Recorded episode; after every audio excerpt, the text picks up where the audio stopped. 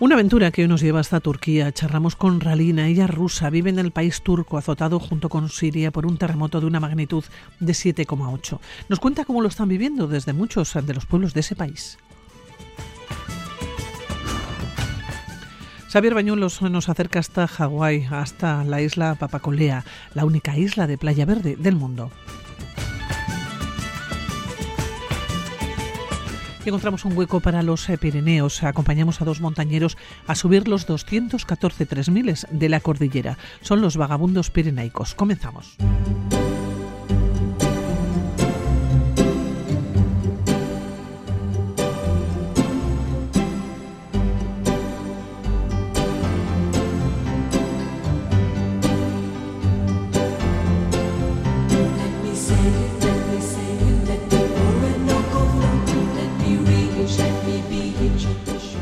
Con miles de muertos y heridos y multitud de edificios e infraestructuras destrozados, el terremoto de magnitud 7,8 que sacudió Turquía y Siria en la madrugada del lunes ha sido uno de los más devastadores de los últimos años.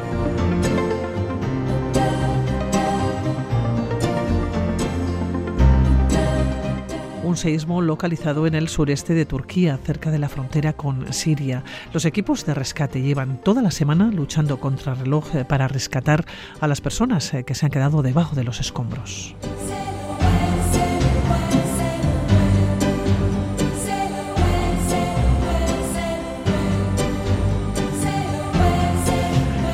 Y nuestra invitada vive en Turquía, ella es rusa, habla muy bien castellano y hemos podido contactar con ella. Ralina, buenos días. Buenos días, buenos días Pilar. Eh, Ralina, ¿dónde vives? Ah, yo vivo en Turquía, pero soy de Rusia. Pues vivo en Turquía y en una ciudad que se llama Van. Es muy cerca de Irán. Eh, ¿Dónde está situada? Ya nos dices, muy cerquita de Irán, pero ¿cómo está situada respecto al eh, lugar donde ha sacudido el seísmo, donde el terremoto? Estamos a 600 kilómetros de Kahramanmaraş, es la ciudad donde, donde pasó todo esto. Y lo que está pasando ahora es terrible es que por la, por la mañana nos han dicho que ya hay más de 13.000 muertos. Ah, pues, Ralina, ¿cómo habéis vivido esta semana? A lo largo de estos días eh, con esta situación son muchas las imágenes que nos llegan aquí. Entiendo que las imágenes que os llegan allá y que vosotros estéis relativamente cerca, ¿no? A 600 kilómetros. Eh, ¿Cómo lo habéis vivido y cómo lo estáis viviendo?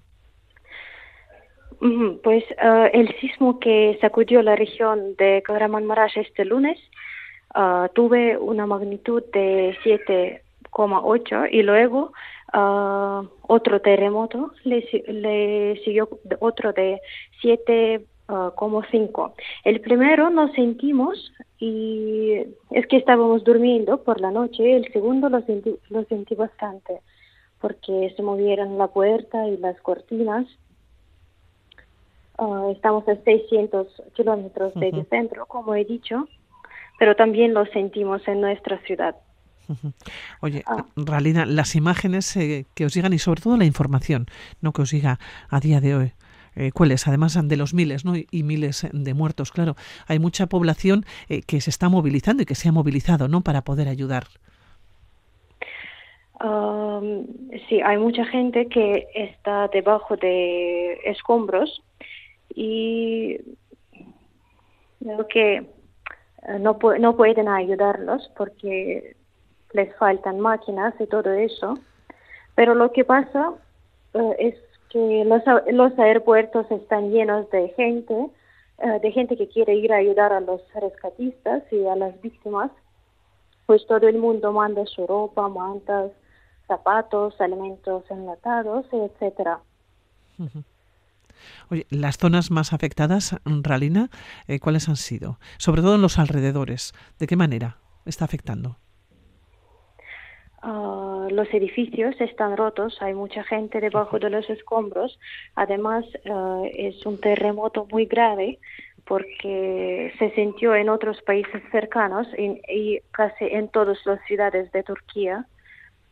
Mm, en la ciudad donde vivimos nosotros, ah, pues esto es una zona montañosa, pero muy peligrosa también, y por aquí también ah, a menudo ocurren los terremotos. Por ejemplo, hace ah, dos semanas nos sacudió con ah, la magnitud de 5 y hace 12 años ocurrió un terrible terremoto y dejó muchos muertos e heridos también en nuestra zona. Pues cada noche nos acostamos con un gran miedo creo que lo pasa a, toda Turquía. Oye, Ralina, ¿cómo es la ciudad donde vives? Dices que es una ciudad montañosa. ¿Cómo es? Descríbela. Es una ciudad montañosa. Ah, no es bien desarrollada porque después del terremoto casi todos los edificios ah, ah, se cayeron. Pues la ciudad está desarrollando poco a poco Ah, en esta ciudad ah, la mayoría de población son kurdos. Ah, claro que hay turcos también, pero la mayoría son kurdos. Vivís muy cerquita de Irán, Ralina. Y cada semana, cada, cada fin de semana, llegan muchos, mucha gente de Irán para hacer compras pues es que, es que están muy, muy cerca. Estás en una ciudad eh, prácticamente fronteriza, entonces, ¿no? Con otro país. Sí, sí. Muy cerca de Irán, sí. Oye, en esa ciudad, eh, en Ralina, eh, mm, ¿de qué vivís? Quiero decir, ¿cuál es, ¿cuál es la riqueza? No sé si es una ciudad o una localidad que pueda ser agrícola, que es industrial. ¿De qué vivís allá? Creo que la tierra que está en esta ciudad no, no está muy uh, muy buena para, para culturas uh, agrícolas. Pues no no puedo no puedo decir que en Van hay mucho uh, casi no, no hay nada porque la tierra no está no está buena para hacer algo aquí. Y la industria hay hay empresas hay fábricas no. Después del terremoto no, no queda nada. Hablamos de ese terremoto de hace unos años, ¿no? Que de alguna manera afectó también al, lugar, ¿no? Donde, vives ahora mismo. Eh, Ralina, ¿os ha transformado la vida? Hace unos años transformó la vida de la localidad, pero ahora tienes la sensación que estos días estáis haciendo una vida diferente. Después del terremoto. Sí. ¿sí? Sí, después de este lunes, eh, desde hace una semana, ¿estáis con una vida distinta? Oh, creo que sí, porque todo, el mundo está viendo, está, está viendo la tele desde la mañana hasta la noche. Por ejemplo, ah, anoche casi no dormía toda Turquía, es que estaban esperando ah, la salida de un ah, abuelito que estaba debajo de los escombros todo, el mundo habla solo el terremoto y la ayuda a los víctimas. Pues eh, sí, nuestra vida ha cambiado bastante. Eh, sí, dime, dime. y es que también vivimos en una ciudad cercana y peligrosa también. Ah, cada noche me despierto para mirar si ha pasado algún terremoto más. Y es terrible, casi no dormimos. Oye, eh, Ralina, ¿es una ciudad mm, rica donde vivís? Ah, no creo, no. Pues la ciudad donde vivo ah, no es muy rica y ah, la mayoría de la población es pobre. Además, casi en cada familia trabajan solo los hombres y es que la mayoría de las mujeres no estudiaban, ahora no están trabajando cuidan a los niños, a la casa y todo eso. Eh, Ralina, eh, ¿por qué no trabajan eh, las mujeres? ¿Se quedan en casa? ¿Las mujeres tienen la oportunidad, tienen la posibilidad de estudiar? Ah, sí, tienen la posibilidad, pero ah, las mujeres de la edad de ah, la madre de mi marido no estudiaban y, ahora no, no trabajan, pero sus hijas y las mujeres jóvenes prefieren trabajar, estudiar, pues la situación está cambiando poco a poco. ¿Cuántas mujeres o, qué porcentaje, Ralina? Sé que es muy difícil. Pueden llegar a estudiar en la universidad, en el sitio, ¿no? En, en, la ciudad donde tú vives. sí, pero las familias que provienen de los pueblos solían uh, solo estudiar uh, y, tienen la educación secundaria solamente. Son pocas las mujeres que todavía estudian en la universidad entonces. Ah, ahora la situación está cambiando y eh, si, si vengo a la universidad habrá muchas mujeres, habrán muchas mujeres ah, jóvenes, ¿sí? Ah, pero las mujeres más mayores no trabajan, cuidan la casa y todo eso. ¿De qué edad hablamos, Además, tiene, muchos... ¿Cómo? Eh, ¿De qué edad hablamos? Hablo de 50 60. Y claro que más que 60, claro que no trabajan. Pero las mujeres más jóvenes ya estudian, trabajan. Y claro que tienen la oportunidad. Y, ah, y las mujeres de 60 ah, años también tenían la oportunidad, pero sus familias no, no les dejaban. ¿De qué vivís, en Ralina? Eh, ¿Trabajas? Uh, sí, yo trabajo. Yo trabajo como, una, eh, como, profesora de inglés e español, pero ah, la escuela está situada en Turquía, en Rusia, perdona. Eh, está situada en Rusia y pues doy clases online. Bueno, Ralina, eh, me voy a despedir Mm, te doy las gracias eh, por atender en estos momentos, además, atender la llamada de, de, una ciudad tan lejos, ¿no? Como, como, la que vives tú y de una ciudad como, como Vitoria. Bueno, Ralina, que os vaya muy bien, que seguiremos desde luego pues, todas las noticias, todas las informaciones ¿no? que nos siguen desde Turquía y que todo se tranquilice, ¿no? Espero que sí. nuestros mejores deseos, Ralina. Muchísimas gracias por atender la llamada. ¿eh? Muchas gracias. Gracias, un abrazo. Y para usted también. Hasta luego, gracias.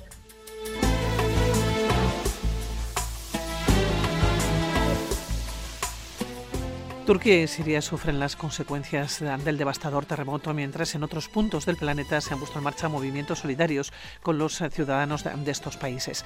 Ayer la ONG Saporea que volvió a hacer un llamamiento a los alaveses para recoger alimentos destinados a los afectados por este terremoto. Juan Ignacio Arce, ¿cómo fue la jornada de sábado? Eh? buenos días. buenos días, Pili. Pues eh, bueno, después de esta mujer yo creo que poco hicimos, pero un granito de arena pusimos importante, yo creo, desde Vitoria gracias bueno pues a, la organización Saporeac y luego gracias también a todo el mundo que asistió y que nos trajo montones de alimentos, montones de alimentos Pili. En total han sido 15.000 kilos lo que recogimos ayer a la mañana. Y bueno, pues desde, desde mi punto de vista, nuestro agradecimiento de verdad, como decía también ayer y antes de ayer, al pueblo solidario de Vitoria, que, que es cierto, ¿eh? es cierto y bueno, tenemos ese punto de solidaridad que en cuanto nos tocan la fibra saltamos y somos capaces pues de preparar en, en poco más de, bueno, en una mañana de sábado, pues 15.000 kilos de comida para mandar a, a Siria, fundamentalmente. Alimentos de primera necesidad. Exclusivamente, alimentos de primera necesidad, sí, desde la leche hasta las legumbres, además con, con verduras que la gente fue eh, muy, muy, muy seria en ese sentido, porque lo habíamos, lo habíamos pedido que por favor no nos trajesen alubias con chorizo y tocino y morcilla, ¿no? Que es lo tradicional para nosotros. Ellos, como todo el mundo sabe, eso no lo comen, exclusivamente comen verduras, verduras con las alubias y con las habas y con todo, ¿no? Pero verdura. Entonces, eh, bueno, pues eh, fue impresionante porque de verdad eh, todo fue maravilloso. Tuvimos un apoyo impresionante también de muchísima gente que tiene, bueno, pues alguna conexión con Saporea, pero no, no lo tenemos entre, entre nuestro grupo y sin embargo estuvieron allá toda la mañana trabajando. Eh, bueno, maravilloso. Sí que es cierto que sin esto no lo hubiésemos podido hacer ayer, sin dos puntos fundamentales de, apoyo que nos han dado pues eh, pues este espíritu que tenemos los de Saporea, ¿no? El Colegio de los Marianistas, que nos dio sus instalaciones maravillosas para poder hacerlo más o menos en el centro de Vitoria, y en segundo lugar el Banco de Alimentos que con su logística pues nos hace que podamos eh, recoger 15.000 kilos y que mañana, mañana o pasado a la mañana, desde sus eh, instalaciones en, en, la zona industrial de Vitoria, pues eh, salgan para, para Siria. ¿eh?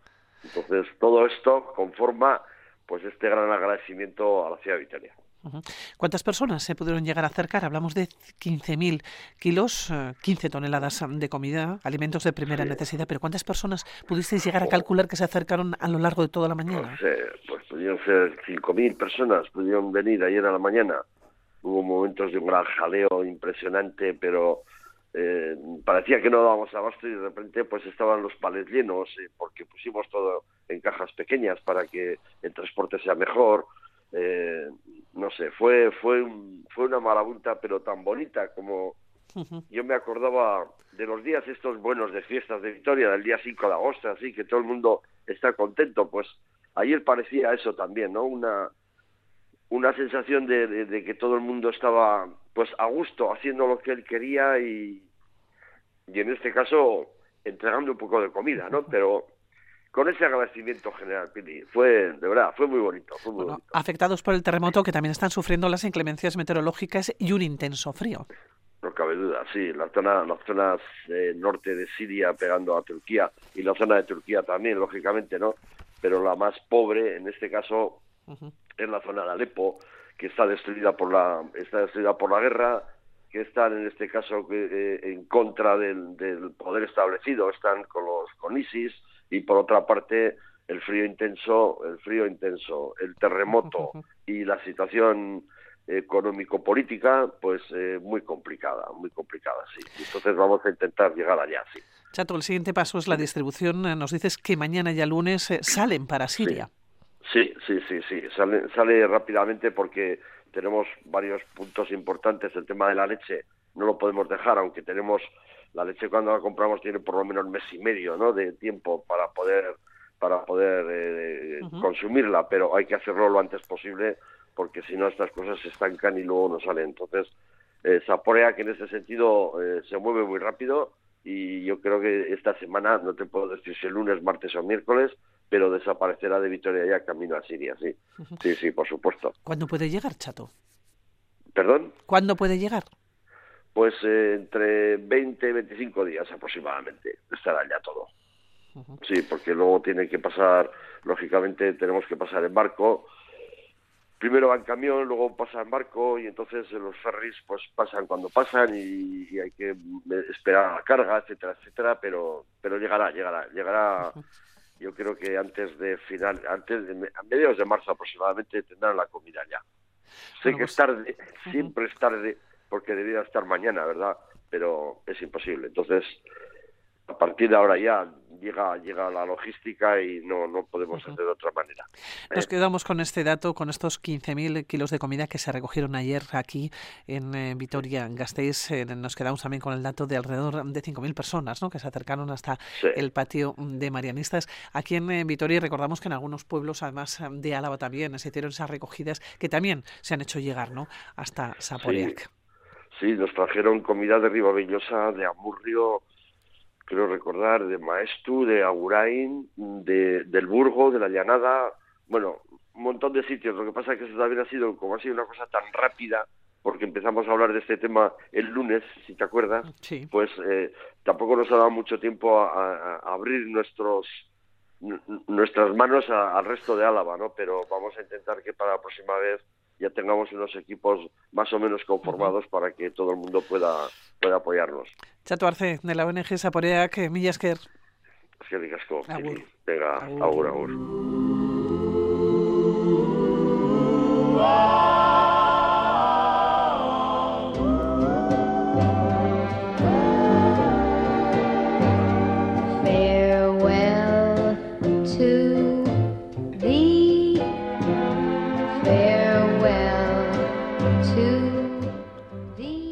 Seguimos viajando en la sintonía de Radio Vitoria, en la sintonía de aventureros. Y nos vamos a una playa, nos vamos hasta Hawái, nos vamos a Papacolea.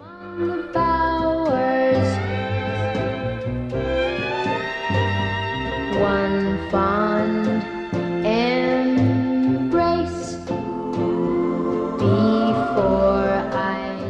dicen que es una playa verde alejada del mundo, una playa mm, diferente, que probablemente ni los surrealistas la imaginaron. Una playa que es el resultado de milenios de actividad volcánica en el archipiélago de Hawái.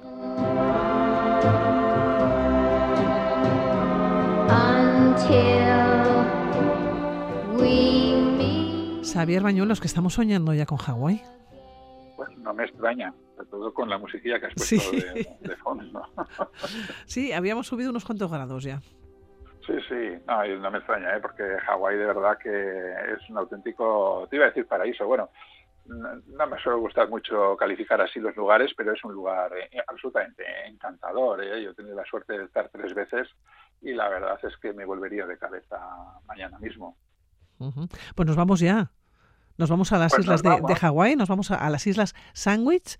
Ese, ese número de islas, eh, vamos a hacer como un recorrido, en principio, por las islas principales, o vamos a saber cuáles son las islas principales. Pero pues, nos tienes que llevar a la playa. Vale, las introducimos un poco, sí, efectivamente. Islas Hawái o Islas Sandwich, que es como las llamaron los ingleses cuando disque las descubrieron, en fin. Eh, bueno, el caso es que es un archipiélago muy largo, que tiene nueve islas mayores y cientos, cientos de islotes, atolones, bancos de arena, etcétera. Pero fíjate si es largo, que se extienden en mitad del Pacífico más de 2.400 kilómetros. ¿eh? Porque claro, vemos en el mapa Hawái y pensamos que son las nueve islas principales, pero ¿qué va? Y luego tiene otra característica, y es que son el punto más remoto del planeta, es decir, es el punto más lejano a cualquier tierra continental, porque está separado 3.000 kilómetros de la costa americana. Son además islas volcánicas. ¿eh? De hecho, de hecho son las cumbres de los volcanes de la cadena montañosa submarina que se llama Hawái Emperador. Un poco como le pasa a, las Canarias, ¿no? que también son en realidad cumbres de antiguos volcanes. Y como también les pasa a las Canarias, su formación no está asociada, como suele ser habitual, a un límite de placas, es decir, donde, donde digamos, hacen frontera o límite de dos placas tectónicas, ¿no? y por ahí surgen los volcanes, sino que eh, surgen en el centro de una placa tectónica, asociados a lo que en, geología se denomina punto caliente o pluma del manto, es decir, una especie de fisura que hace que salga de ahí eh, todo este, este magma y se vayan formando. Bueno, total, las siete islas principales son las del grupo del sudeste, que son Oahu, Hawái, Maui, Kauai, Molokai, Lanai y Niahu. Y nos llevas a una de estas islas. Y nos vamos a una de ellas, que es la isla de Hawái, que también la llaman Big Island. Digamos que es la, nombre, la, isla que da la isla grande, ¿no? al archipiélago, pero también le llaman Big Island porque es la más grande de, todas ellas. ¿no? Y nos vamos concretamente al distrito de Kau, que está en el extremo sur de la isla, en una bahía que se llama Puumahana. En esta bahía tenemos un punto concretamente que en, en, polinesio se llama Calais, digo, perdón, Calae o South Point, si preferimos decirlos en inglés, ¿no? Que es el punto más meridional de los 50 estados de Estados Unidos. Bueno, pues cuando estamos aquí, aún nos tendremos que desplazar unos 7 kilómetros hacia el noreste para llegar a la playa a la que vamos, que es la playa de Papacolea. Oye, ¿es tan extraña la playa? Es extraña. Ha sido lo primero, lo primero que he leído. Papacolea, playa extraña. bueno, a ver, Papacolea también se le suele llamar Green Sand Beach, eh, que es muy descriptivo, dicho sea de paso, porque una de las peculiaridades y que la hacen extraña es precisamente esto de green sand, es decir, arena verde. ¿eh? También a veces se le llama con el nombre de Mahana Beach, haciendo referencia a la bahía, pero bueno, el nombre original, el nombre en hawaiano, que es Papacolea, que significa llanura de los chorlitos, supongo yo que haciendo referencia a que en el entorno de la playa, eh, que es una zona llana, donde seguramente debía de anidar el chorlito dorado del Pacífico, que es una, ave muy, muy particular de allí. Pero es original, porque es una playa verde, y no es habitual encontrarnos a playas verdes. Nosotros estamos habituados a las playas, digamos, doradas, amarillas, sí, pero playas hay de muchos colores. Las hay rojas, las hay verdes, las hay negras, las hay rosas. Es decir, y cuando cambiamos del, del dorado al negro, porque el negro suele estar asociado normalmente a la ceniza volcánica y de estas hay muchas en muchos lugares, eh, ya empieza la cosa a ser un poco más extraña. De hecho, de hecho, lo que se lo que deciden playas verdes, que habrá? Pues una media docena en el mundo, más o, más o menos, y normal y en lugares tan dispares como en Noruega, eh, que tiene un nombre que es un poco complicado, Hornizalswaldnet. Eh, hay otra en las Galápagos, que es la punta Cormorant, en la isla Floreana. Luego hay otra, creo recordar, en Guam, eh, la isla de Talafofo. Hay otra en la Guyana francesa, que también le llaman Green Sand Beach. Es decir, hay unas cuantas. No es única la de Tapacolea, pero no son nada, nada comunes precisamente por ser de este color, que es un color verde. Hablamos de una playa de color verde, pero claro, ¿por qué? Claro, esa es la pregunta, efectivamente, ¿por qué? A ver, la arena, digamos que son fragmentos sueltos de rocas o minerales de un espesor pequeñito, ¿eh? de máximo 2 milímetros. Eh, si superan ya este, este espesor, más de 2 milímetros, ya tienen otro nombre, ya no se llama arena. Vale, las arenas más frecuentes en nuestro entorno normalmente son de sílice, ¿eh? que es un compuesto de silicio y oxígeno, normalmente en forma, en forma de mineral de cuarzo. Y esto suele tener eh, color normalmente dorado, ¿no? Pero la arena puede tener otras composiciones que van a dar otros colores. Por ejemplo, ya lo hemos dicho, si son cenizas volcánicas va a dar color negro. Si tienen una componente férrica abundante van a ser playas de color rojo. Si tienen restos de conchas y corales pueden ser blancas, rosas. Vale, pues en el caso de Papacolea, lo que ocurre es que la arena en realidad son granos minúsculos de un mineral que se llama olivino. Eh, el olivino es un grupo de minerales, digamos, insertados en rocas volcánicas como el basalto. De hecho, tú cuando llegas allí y ves las eh, grandes, eh, digamos, las grandes coladas de lava, basálticas, vas a coger una piedra y vas a ver que tienen incrustaciones de pequeñas piedritas de este color, de este color verde. Xavier, estoy deseando llegar allá. Sí, es que el basalto, además es que contrasta mucho porque el basalto suele ser negro, pero el dinero al ser verde contrasta mucho. Además este basalto mm, picrítico, ¿no? que es muy rico en magnesio, es, negro. es muy, aquí lo conoceremos también porque eh, es a ver, el olivino es muy típico en las, eh, digamos, formaciones volcánicas y es muy típico también en Canarias. En Canarias tú lo vas a ver incrustados en, los, en los magmas negros, en los, en los basaltos.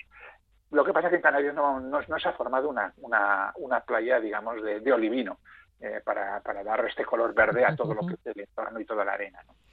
recordamos, y ya nos estás contando, claro, Hawái es un archipiélago volcánico. Claro. Y además todavía activo, ¿no? Sí, sí, sí, es, volcánico, está activo y precisamente además la actividad eh, está en, la isla de Hawái, en Big Island. ¿eh? Eh, bueno, pues fíjate, para explicar la formación de esta playa tan peculiar de color verde tenemos que remontarnos nada menos que 40.000 años atrás. Imagínate una erupción volcánica asociada al Mauna Loa, que es uno de los dos grandes volcanes de la isla, que crea un gran cono de cenizas formados por toba, que es una, roca que se crea normalmente eh, cuando son erupciones freatomagmáticas, que, se, mezcla el magma con, el agua. Entonces, la última erupción provoca un colapso del cono, es decir, el cono se hunde y empieza a ser erosionada por el océano. Poco a poco el océano va golpeando al cono que se ha colapsado va y se produce un triple fenómeno. Por un lado, el mar va erosionando y entra, creando una, una bahía. Por lo tanto, ya el cono como tal ha desaparecido y el mar lo ha inundado. La erosión hace que la roca de ceniza basáltica se vaya poco a poco deshaciendo, quedando los cristales de olivino sueltos. ¿eh? Ya se han soltado de, de, la roca basáltica, de donde estaban incrustados. Y luego, como el olivino es más pesado que la, que la ceniza, se deposita formando una playa, mientras que la ceniza es barrida por el mar. Entonces pierde eh, el color negro que podía tener la ceniza volcánica porque al pasar al paso del mar el mar lo va lavando y qué es lo que queda la los componentes más pesados que son la que es el olivino. Resultado una, playa, verde, de olivino donde la bahía es el antiguo cráter de un volcán y cenizas. Xavier, si haces una fotografía ahora mismo visual a la zona, la zona y el paisaje, y también cómo podemos acceder a esta isla, estamos ya pensando en ir. pues fíjate, es un, la verdad es que es un paisaje de costa típicamente volcánico. Eh, que tiene su punto desértico, su punto inhóspito, ¿no? muy contrastado con los, los, eh, los, pardos de la tierra, los verdes de una vegetación muy rala, eh, el negro profundo de, las coladas de lava, el azul de, del mar con el blanco de las olas, porque suelen ser olas que pegan bastante bien, ¿no? Entonces se levanta mucha, mucha, mucha espuma no sé, es, es, una miscelánea muy, muy, muy cautivadora, ¿no? Es una planicie en realidad, elevada sobre el mar, que está formada por coladas de lava que mueren en acantilados de diferentes alturas. ¿eh? Entonces, la lava aparece cubierta por una vegetación, como digo, bastante rala, con verdes más vivos o más apagados, dependiendo del tipo de, vegetación que sea. Y eh, entre esta vegetación, pues es donde asoman las rocas de lava negra, normalmente es lava AA, ¿eh? Eh, porque hay dos tipos de, digamos, de roca de lava, que es la AA y la Pajoe-Joe. La AA es pinchuda y cortante, la Pajoe-Joe es cordada, mucho más amable. Aquí, sin embargo, es casi todo AA, ¿no? Eh, que son como cuchillas. Y tienes eso, el mar del, del mar de fondo, ¿no? Con este azul profundo eh, que tiene ahí el Pacífico y con, como digo, olas rompiendo constantemente y batiendo toda, toda la... bueno, entiendo, entiendo que pues es una maravilla para las imágenes, para las fotografías, para sacar fotos. Y claro, yo, lo que me, pregunto todo el rato es cómo llegamos a acceder a ella, porque me da la impresión que tiene que ser complicado. No, en realidad no es tan, no es tan complicado, ¿eh? Pero sí que es verdad que no hay nada, no hay nada condicionado. Es decir, tú cuando estás en la línea de la costa ya llegas a la playa, ves ahí en el fondo, porque está abajo, eh, debajo del acantilado, ves la playa y dices, ¿yo cómo llego aquí? Bueno, no hay, como suele ser muy habitual eh, por allí, no hay nada especialmente acondicionado, hay un camino por el que tienes que bajar un poco a tientas, pero llegas sin mayor, sin mayor problema.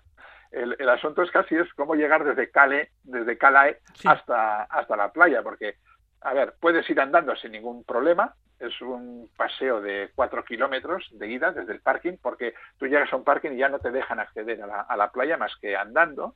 La verdad es que es un, es un, es un paseo muy agradable, es totalmente llano, es decir, no cuesta ningún esfuerzo. Sí que es verdad que no hay ninguna sombra y que como vayas al 12 del mediodía te puede achicharrar, ¿no? Pero bueno, vas a mañana, vas por la tarde o si no vas con, no sé, con una sombrilla, ¿no? Y con agua, eh, porque hace calor, ¿eh? al loro. Pero vamos, por lo demás el paseo es muy fácil. O si no, o si no, puedes llegar en coche, pero no en tu coche, porque tus coches están prohibidos. Eh, en realidad llegas en un coche de una familia eh, que tiene, digamos, la concesión, por decirlo de alguna manera. ¿De llevarte en coche? De, llevarte en unos 4x4 absolutamente destartalados por unos caminos que son tremendamente accidentados. es como si estuvieras haciendo el París-Dakar, pero allí en, en, en Hawái. Y muchas veces ni siquiera sentado, porque como, como vaya mucha gente, vas en una pick-up y vas en el remolque de atrás pegando botes. Pero bueno, la verdad es que es muy divertido. La aventura es la aventura, Xavier. Efectivamente, efectivamente. Yo la describo. Luego cada uno pues elija si la hace o no la hace, ¿no? Puede ir, puede ir en coche en el tuyo no puedes ir, pero aunque pudieras ir no te lo recomendaría porque iba a terminar destrozas. ¿no? y a veces conducidos, te voy a decir, ¿eh? por un chaval de 12 años. Mejor, mejor me lo estás poniendo ahora mismo. Sí, sí, vamos, que yo, una de las veces que fui, me acuerdo que el chavalito que estaba conduciendo el coche, que por cierto lo manejaba, que vamos, ni Carlos Sanz, era, era un chavalito que no, no tendría 11, 12 años más o menos, ¿eh? pero bueno, ahí las, las, las, conducciones de en Estados Unidos son un poco extrañas y, y en Hawái pues ya ni te cuento, o sea que... Y el concepto de la vida, ¿verdad? Es absolutamente distinto. Bueno, pues que nos vamos a ir a Papacolea, ya nos has convencido, a esa playa verde que decíamos, a pegarnos un buen baño. La playa es verde, el agua entiendo que el color lo tiene más o menos lo que esperamos del agua, ¿no? Sí, tiene un, azul, eh, un, azul que la, orilla es más turquesa y se va haciendo cada vez un azul más añil y más profundo según te vas alejando de, la, rompiente de las olas. Xavier, nos vemos en Hawái, cuídate. Venga, pues allá nos vemos. Un abrazo. Venga,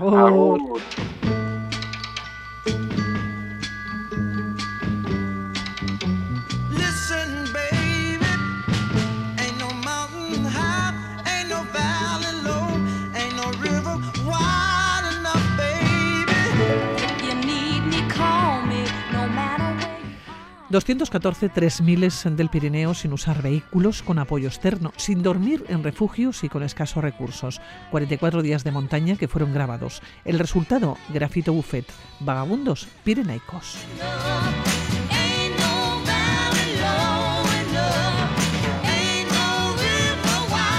Y a lo largo de la cordillera se pueden encontrar 214 3000 cumbres con una altura superior a los 3.000 metros. El Pirineo permite establecer infinidad de retos y este es uno de ellos.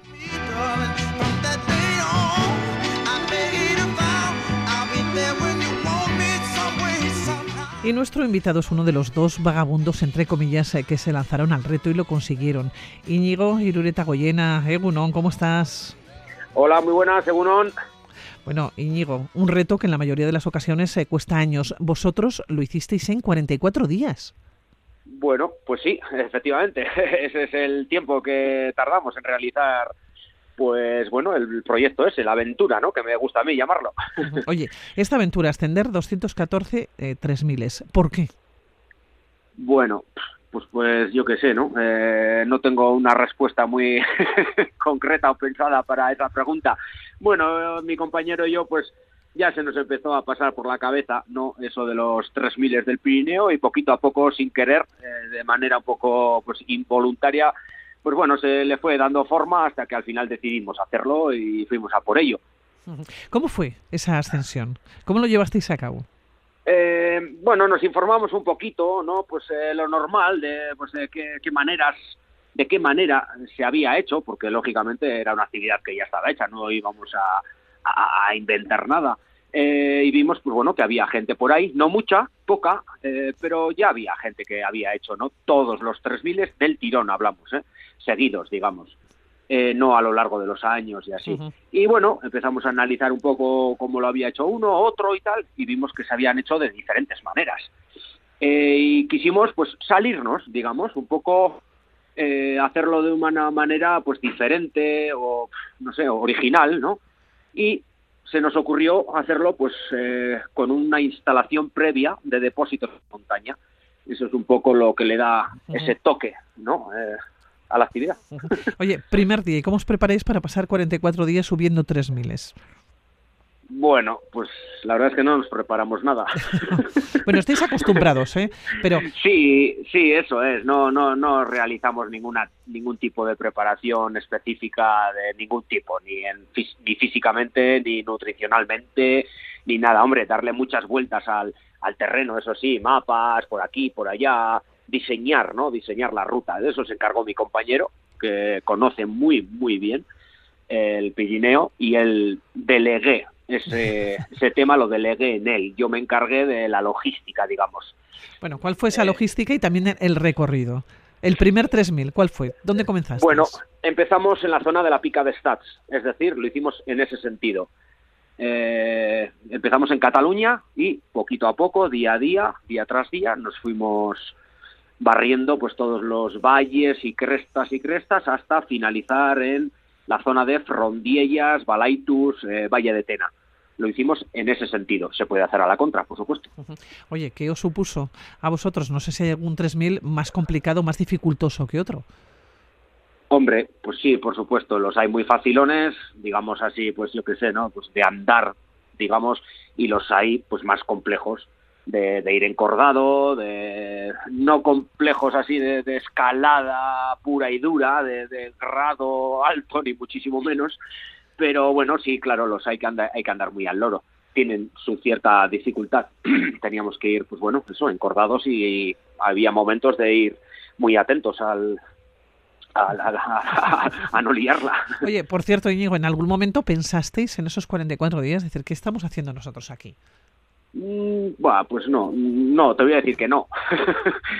Eh, fue, bueno, ahora mismo no sé, se me, se me acaba de venir a la cabeza los primeros días. Sí, los primeros días fueron duros, pero fueron duros pues porque nos pilló una ola de calor terrible y claro, al comienzo, pues bueno, pues el peso, el físico, todo se nos atragantó un poquito. Sí tengo ese recuerdo, ¿no? De esos cuatro o cinco primeros días que dijimos, madre mía, pues bueno, unas temperaturas altísimas, eh, nos pilló un poco en bragas, ¿no? Pues se suele decir. Pero bueno, luego ya el cuerpo se va haciendo y fuimos poquito a poco ya mentalizándonos de a lo que nos eh, íbamos a enfrentar. Y bueno, luego ya sí, el cuerpo se va haciendo, a, no comer, a echar muchas horas, a dormir de mala manera, y bueno, y eso. Claro, tú eras el encargado de la logística. ¿En qué, ¿En qué consistía? Y no sé si te quedaste corto con la logística. Eh, no, hombre, se podría haber mejorado, por supuesto. Una vez que lo haces, claro, ves los fallos. Eh, sí, como he dicho antes, pues eh, mi compañero se encargó de diseñar la ruta, digamos. Eh, quiero estos depósitos aquí, aquí, aquí y allá y yo me encargué de diseñarlos, de, de, hacerlos, eh, digamos, de hacerlos efectivos. Pues eh, me tiré, pues yo qué sé, dos, tres, cuatro meses previamente, pues haciendo compras, eh, mirando a ver de qué tipo, porque había habituallamientos y depósitos que eran muy ligeros, comida fría, comida para el día, y otros que eran más pesados. Había bidones grandes de 30 litros en ciertos puntos en los que ya había comodidades, digamos, había eh, comida caliente, hornillos, baterías, ropa, pues todo lo necesario para pasar ahí, pues cuatro, cinco, incluso seis días. Claro, porque, ¿Por qué? Pues porque, porque en esa zona había muchos tres miles.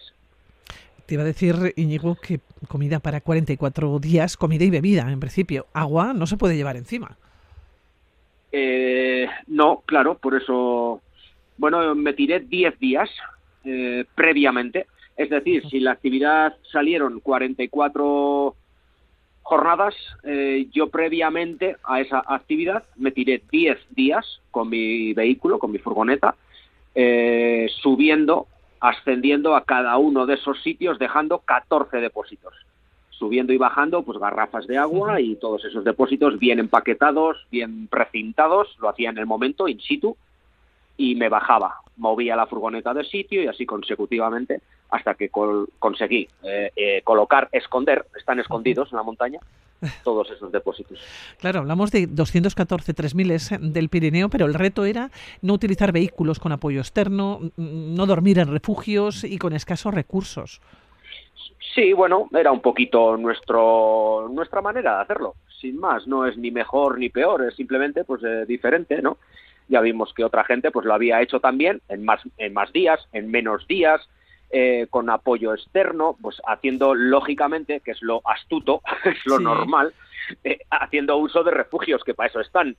Mm, nosotros, pues bueno, quisimos huir un poco de las comodidades, eso te da ciertas ventajas, también inconvenientes. Las ventajas, pues bueno, que no estás obligado a descender cada día hasta un refugio en busca de comida y, colchón.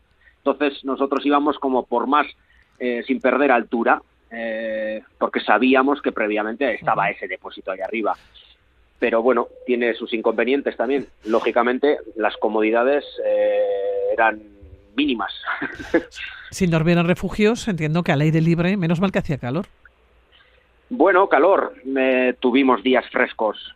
Se notaba mucho al principio del comienzo de la actividad, a los días ya finales se notaba. No es lo mismo primeros de agosto que mediados de septiembre por ejemplo, en el Pirineo hace frío, eh, llega a hacer, puedes llegar a tener eh, mucho frío en, cotas altas, en pleno agosto, me refiero. Y claro, íbamos con lo justito, saco muy ligerito de 500 gramos, que había días que muy bien, que sobraba, y otros días pues que te metías con la chaqueta, con la ropa, con todo dentro del saco y, aún así pues bueno, la, la tibitona no te la quitaba nadie. ¿El día que peor comisteis? ¿Recuerdas? Bueno, pues peor no lo sé, pero hubo días que no comimos. O sea, menos imposible. Exactamente. ¿Por qué? Muy sencillo. Pues porque por diferentes razones no, no se llegaba a ese depósito. Había días que nos pillábamos los dedos, que llamo yo, ¿no? Eh, por, por, diferentes circunstancias, pues eh, no conseguíamos llegar a ese depósito, con lo cual, pues ese día eh, estabas sin comer. Había que echar el, saco y la esterilla, dormir, sin nada de cena y continuar al día siguiente en busca del depósito, con lo cual ahí ya te pasabas, pues eso, 14 horas o las que fueran eh, sin comer. Y pensar, no tengo hambre. Sí, teníamos, sí. sí, sí, bueno, pues eso, e, esas son las... Por eso yo le llamo aventura, ¿no? A mí siempre me ha gustado enfocar las actividades a la aventura. Eh, lo que pasa que, bueno, pues cada uno tiene la aventura en un peldaño, ¿no? Eh, yo me gusta eso, la aventura, el ir solucionando los problemas del día a día. Había días muy buenos, muy chulos, que disfrutábamos, y otros, pues que no, ¿no? ¿Para qué voy a engañar? pues que lo pasas incluso mal, pues porque son muchas horas, hablo de 12, 14 horas diarias.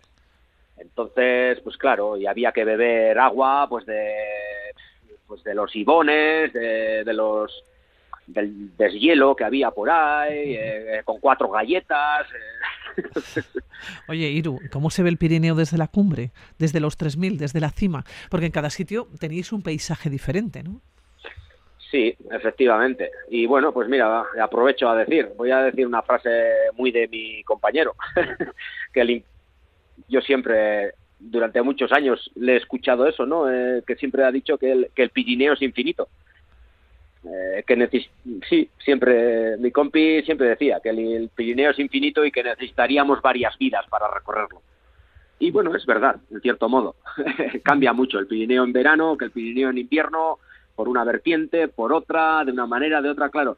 Estamos hablando del Pirineo catalán, el Pirineo ostense, el Pirineo francés, el Pirineo, claro, los 3000 mm, están, eh, eh, cogen varias eh, zonas, ¿no?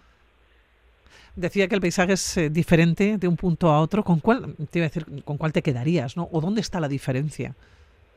Bueno, hay zonas que están muy desarmadas, hojaldre que se suelta entero, crestas me refiero, que se desarma todo y y eh, zonas muy de granito, de esquistos, así, y luego zonas más firmes, más de caliza.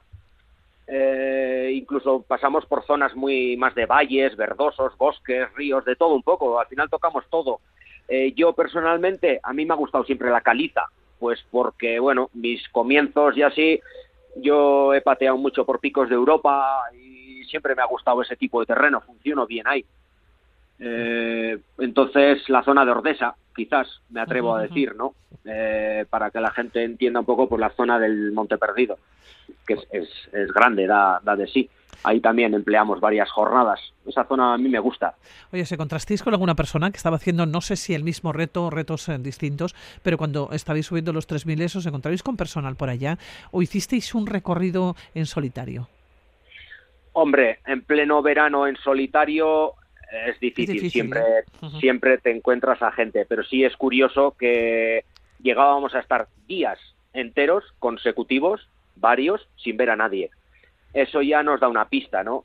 ¿Cuál es, a, qué voy? Pues voy a que la gran mayoría, el 80-90% de la gente que anda en la montaña, vamos siempre a los mismos sitios.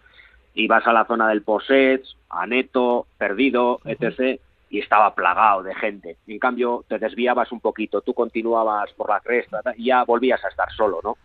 Eh, pues eso, que vamos como borregos, vamos todos al mismo sitio. Hay, hay cola hasta en el Everest. Sí, eso, eso comentan.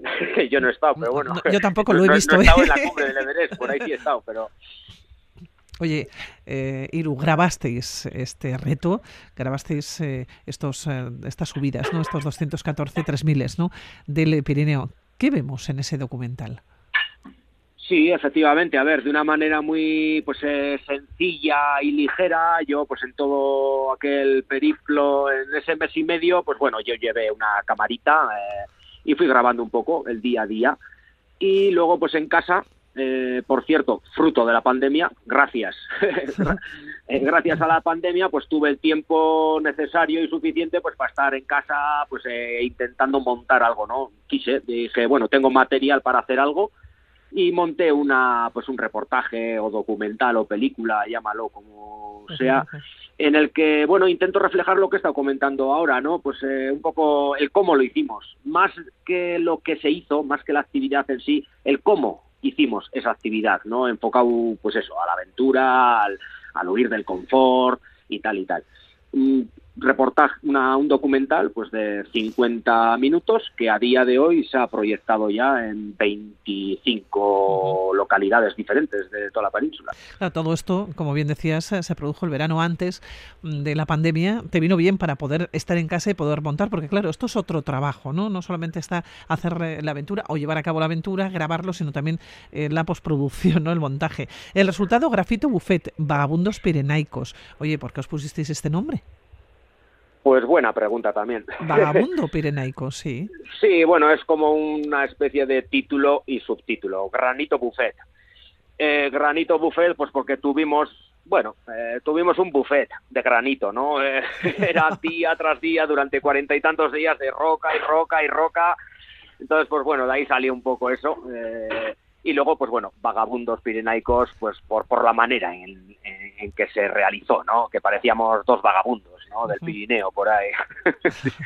Sin techo. Oye, ¿volveréis a hacerlo? Yo no sé si a partir de entonces es cierto que hemos vivido una pandemia. ¿Os habéis planteado otro reto de estas características? Eh, hombre, no, de momento no, pero la respuesta a la pregunta, eh, por mi parte, sí, quiero decir que sí volvería a repetirlo. No soy de repetir actividades, pero ¿por qué no? Mm, sí, volver a repetirlo, quizás en otro sentido, de otra manera, pero sí, no me importaría. Es una manera muy bonita de, conocer muy bien el Pirineo. Íñigo, pues tenemos que ver Granito Buffet, esta película documental. Recuerden, Granito Buffet, Vagabundos Pirenaicos. Recordarán estos, eh, estos 214 3000 del eh, Pirineo. Eh, así te vamos a dejar darte las gracias eh, por atender la llamada de Radio Vitoria, que estás trabajando ahora mismo, que no estás atendiendo. Cuando uno trabaja en una estación de esquí, pues es lo que tiene, ¿no? Sí, sí, he hecho un huequito, sí. Íñigo Irureta Goyena, que caer por atender la llamada de Radio Vitoria, que os vaya muy bien. Y recuerdo Granito Buffet, una película documental de vagabundos pirenaicos. Que te vaya muy bien, Íñigo. Agur. Muy bien. Es que recaso Suri, agur, agur. Por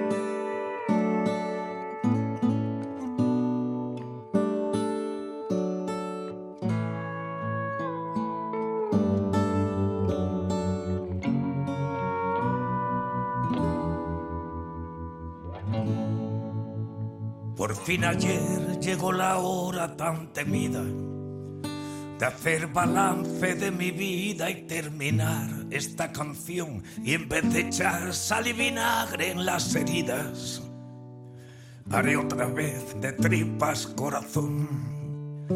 No me veréis en venidor con el inserso. Nadie me tiene que explicar que dos y dos y despedimos, eh, aventureros. Eh, volveremos la próxima semana con más aventuras. Lo hacemos con la música de Joaquín Sabina, consintiéndolo mucho, canción ganadora de los Goya 2023. No tengo nada que olvidar de mi pasado. Por eso espero que el olvido no se olvide de quién fui. He dado más de lo que algunos me han robado, sin olvidar a la que se olvidó de mí. Siempre he querido envejecer sin dignidad, aunque al fusil ya no le quede ni un cartucho. Si el corazón no rima con la realidad, cambio de rumbo sintiéndolo mucho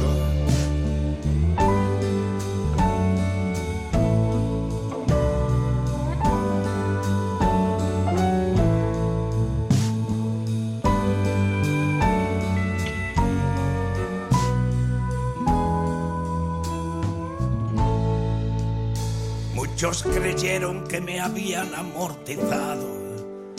Cuando viajé del Within Center en camilla al hospital, con los dedos del serrate entrelazados, devolviéndome las ganas de cantar.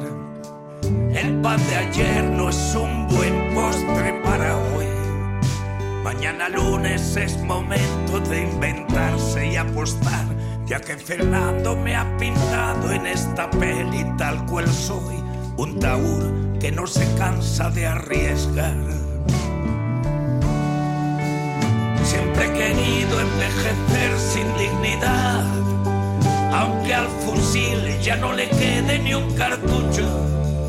Si el corazón no rima con la realidad, cambio de tercio, sintiéndolo mucho.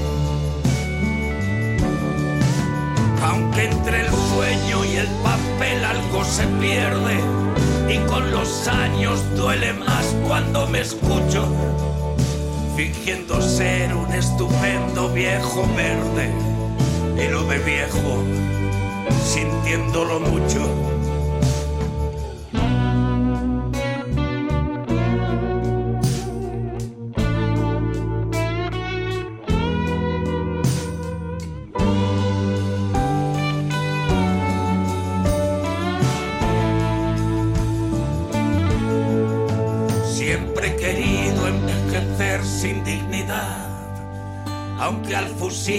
Ya no le quede ni un cartucho. Si el corazón no rima con la realidad, quemo mis naves sintiéndolo mucho.